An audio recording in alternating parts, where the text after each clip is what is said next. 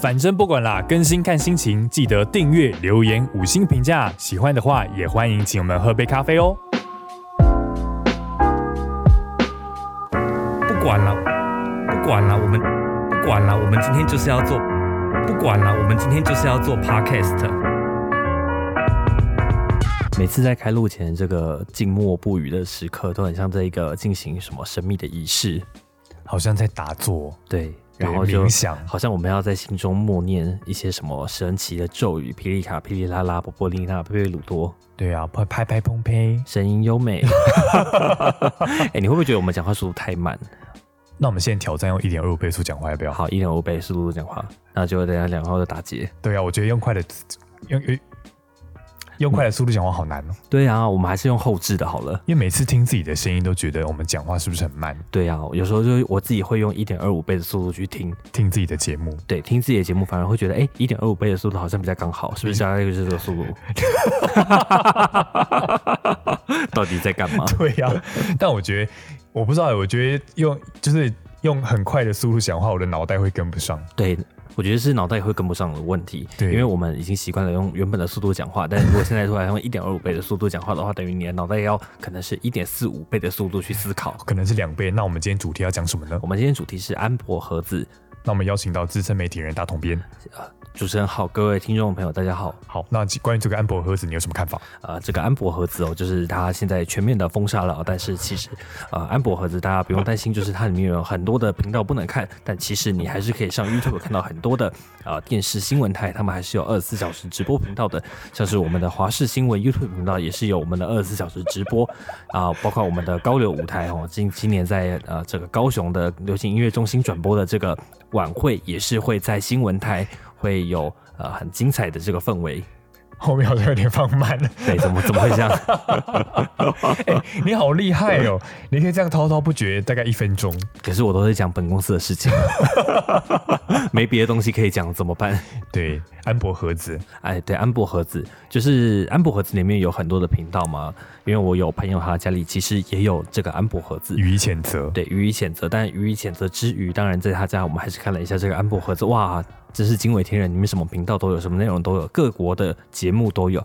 然后你真的会感觉，哇，如果今天转到一个欧美的频道，真的会觉得，嗯，我好像置身在国外的感觉。因为你在国外的时候住饭店，是不是都会看他们的电视节目？随选随看的感觉。对，随选随看，然后你就会觉得，嗯，我自己现在好像就是住在国外，在国外的饭店里面看他们的电视，但现在是不是看都看不到了呢？笑死！对，笑死。但但是呃，我觉得有些人他们可能会看呃不想缴第四台的费用，然后想看第四台，但其实我觉得，因为第四台费用也不是说真的非常贵，尤其有些系统业者他们其实是会打折大概四五百，有的便宜三百多就有了，嗯。就是你可能要年缴一年三千六左右，嗯。那等于算下来大概一个月才三百块，你可以看到很多的频道。我觉得那个花那个小小的钱，其实不用去买安博盒子，因为安博盒子买一个也是不少钱啊。对，而且它那个是盗版的内容，你没有办法真正支持到你喜欢看的这些节目。比如说，你打开电视看到很好看的新闻高峰会，嗯如果你要看正版的来源，你才能真正的把这些你的支持回馈到这些内容的创作者。我觉得不要说呃，不要把自己讲那么伟大，说我们要去支持正版的创作者。嗯，其实我觉得光看那个画质就是让人受不了，因为它的画质真的很差，你说就连一零八零 P 都没有。我们现在不是都追求四 K 吗？像我们之前的反正不管了，我都还在 YouTube 频道上面开四 K 的频道，然后我们就 你快喘不过气，我听得好紧张，感觉随时会翻车，对我们常常在听别人翻车，好危险的有时候就会。看一看一些人就是讲话，就会很期待他很下一秒紧张是不是马上要翻车感觉了快要翻车，然后他就会拉回来。对，好紧张对，哦。好紧张，有时候就会真的翻过去。但哎，我其实我没有看过安博盒子，它的画质真的很差吗？我觉得画质就是你一定有更好的选择，一样是免费的东西。例如说，以华视来说，你在华视新闻 YouTube 频道上面看到的讯号一定是最清晰的。你为什么用安博盒子看 1080p 呢？对你不用安博盒子看呐、可能，我觉得第四台的内容，它可能有一些东西它是没有网络版权的吧？哦，对，就像电视对广告，对对对你用安博盒子的时候，你会真的觉得自己在使用电视吗电视。但网络还是有一个我们上次讲过一样的问题嘛，就是它会有时差的问题。对，如果你今天使用安博盒子来看跨年的话，你可能会比别人晚几秒跨年。对啊，因为它毕竟经过了，虽然说虽然说只是几秒钟，但是在跨年这么重要的时刻，真的不能一分钟，一分钟太多，一秒钟都不能等。对啊，就是一零已经放烟火了，你还有十秒倒数，那就差很多哎。对啊，你就掉链子了。对啊，所以安博盒子我真的不建议大家去使用跟购买，因为其实有很多合法的机上盒都是有很好的选择的，而且其实价位也不贵，你只要付少少的月租费，其实你可以看到很多高画质的高品质的节目。哎，其实买贪买安博盒子是不是一种贪小便宜的心态啊？是吗？是吗？为什么要买安博盒子？可是安博盒子其实并不便宜啊，也要个数千块。对啊，也是要个数千块啊。你想我。要缴个一年费，一年的第四台的费用，嗯，也是要三四千块。哎，我安博盒子也差不多三四千块，可是安博盒子就是你第一次就要花出去这么多钱，嗯，那我为什么要这样呢？而且你买到的是呃随时有可能断讯的东西，对啊，像现在说断就断嘛，看不到了吗？对啊，然后说真的，虽然说有很多国外的频道，但其实会看的人真的很少。哎，安博盒子其实我不太了解，它它是不是有点像小米盒子一样的东西啊？不太一样，不太一样。安博盒子，就我对它，我我对它其实也不太熟。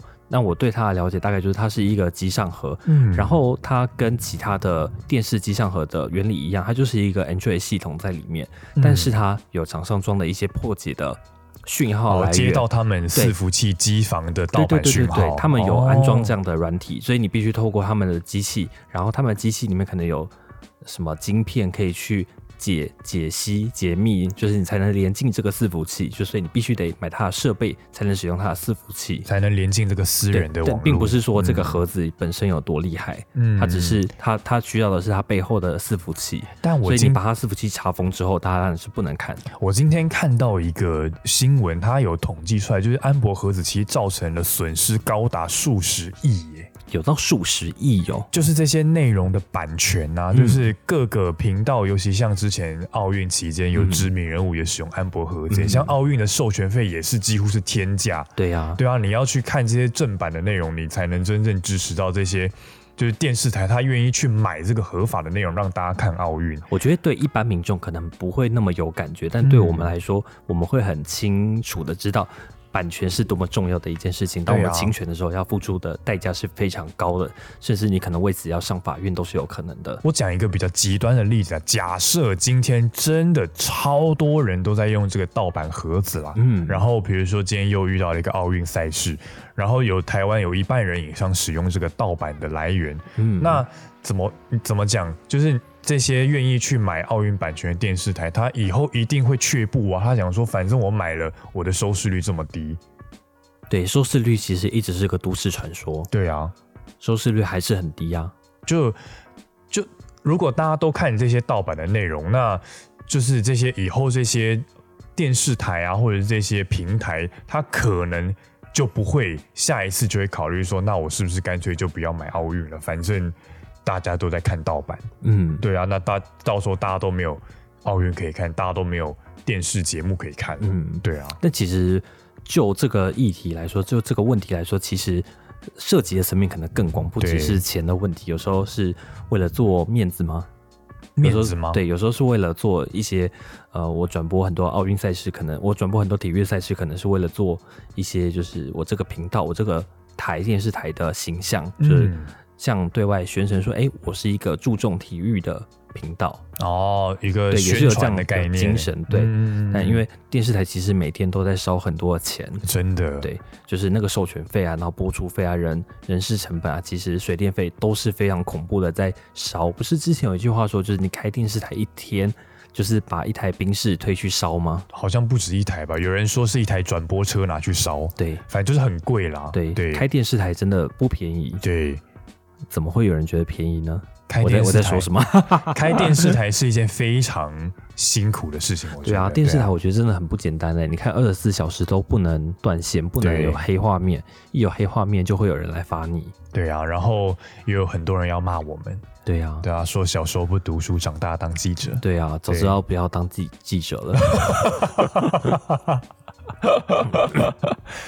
我觉得其实，我觉得现在因为电视台竞争的也很激烈啦，然后内容产业，尤其是网络的时代，像现在又有刚提到的盗版盒子，就是竞争越来越激烈了。嗯所以相对来讲，就是大家只能用耸动的标题啊，然后吸引流量的内容去吸引大家来看，就并不是说记者都没有读书，而是很多人会喜欢看这样的内容。其实很明显啦，我们在下标题的时候，我们就很清楚知道什么样的标题下了之后一定会有观众看，什么样的标题下了之后一定没有观众看。对啊，其实我们心中都非常清楚。对但观众就是又爱看又爱骂。但今天不是要谴责观众，我们是要讨论说，哎，那我们现在在网络的时代都有这些盗版的东西存在，那未来在元宇宙的时代呢？会不会有盗版的存在吗？对啊，元宇宙会有盗版吗？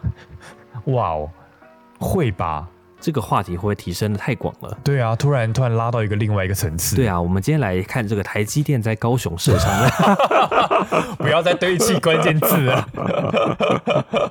对啊，如果我们在元宇宙里面，我们要怎么识别这个版权的问题啊？是 NFT 吗 NFT 吧，它就可以标示这个是你的资产。嗯，对，因为我觉得在网络的时代，要盗版一个东西，或是或是你不小心侵犯到别人的权利，其实我觉得是非常不小心，你就可能会触法或是侵权的事情。其实就是自己要有这样的意识，意识到自己其实在侵犯别人的权利。对，因为我觉得，尤其是台湾啦，我觉得现在可能对于版权的教育，还是相较于可能比较先进的国家没有这么的严格啦，所以其实很多人会不小心就会侵犯到别人的著作权法这样哎，子。中国他们到底有没有在注重著作权法啊？我觉得显然是没有。你看无印良品盗版都能告赢正版了，可是中国这样下去不是办法啊。就是我觉得他们没有要肩负起一个身为大国的责任啊。大国像美国就很大，但其实在美国是不是有很多光怪陆离的事情？只是我们没有在美国，所以不知道。有啦，我觉得每个国家都有每个国家身上背的一些问题，问题。对啊，就是像中国，你说版权意识，你看大家要看很多，比如说假设有人想要看一些盗版的影片，嗯。一定它都是简体字幕居多啦。对啊，对。那就是从中国流出来，因为你正版商想要去控告这些怎么讲中国的这些盗版的组织，其实也很难了。不过像之前中国有一个很有名的字幕组，叫做嗯。人人字幕。啊，我知道这个，对它终究其实还是有被中国政府最后是关门下架了。哦，对啊，就是你说他们没有在在意吗？嗯，我不确定啦，但是还是可能人人之目树大招风吧，大家想要杀鸡儆猴，我也不晓得。嗯，对啊其实他们表面上还是会做一些这种算是表面功夫吗？对啊，就还是会杀鸡儆猴一下。对，但在台湾，就是对于著作权法的观念，其实我觉得大家是比较完善的，而且我觉得大家其实就是会使用那种盗版软体、盗版的东西的人，其实越来越少。嗯，其实我身边大部分的人，他们可能很多人都有订阅啊，例如说 KKBox 啊、Spotify 啊，嗯，或者是 YouTube Premium 之类的订阅服务，还有像是 Netflix 也都有。因为对啊，那像我们的华视新闻 YouTube 频道也有人订阅 会员。没错，但因为我觉得版权这个东西其实很复杂啦，因为你要使用，比如说利用他人的著作，它背后有时候牵扯到太多事情，比如说有一些叫做 CC 授权啊，有一些叫做。嗯，像如果你安装软体，它又有共享软体、免费软体、开源软体，其实对很多人来讲，这件事情其实太复杂了啦。你你很多人在安装软体的时候，你一定看都不看就会勾我同意以上的条款，对啊就一定是这样。对啊，所以你没有去看它到底是怎么样去授权你使用这样子内容的，嗯，对啊，所以大家其实，在点这种，这算什么定型化契约吗？嗯，还是要多看一下对授权条款的时授候，权条款。我那个真的从来没有仔细的阅读过，对但听说仔细阅读都会有一些惊为天人的发现。对啊，比如说他要怎么样去使用你的资料，怎么样去呃收集你的资料，其实他都是在那个条款里面。你按我同意，他就他就开始收集你的资料了，嗯或者是你不小心在不对的场合，例如说这个软体它只限定在家庭使用，你不能嗯在公司使用。但很多人不会去看那个条款啊，嗯你就不小心拿到公司来了，啊，这也是一种侵权。TeamViewer，听哦，它就是对对对对对个人版仅限个人使用，不得商业用途。但很多人一定会把它装到公司的电脑上面，其实这也是侵权的一种，对，只是看他抓不抓你。抓不抓而已啦。对，对像啊，像某个知名的呃绘图软体公司，嗯，它就非常的啊，好了，不说了，创作软体，创作软体对垄断整个市场的这个，对，每每天都要靠它吃饭的软体，对，就这样了。大家记得不要使用盗版，拜拜。太突然了吧，拜拜。不管了，我们今天就是要做 podcast。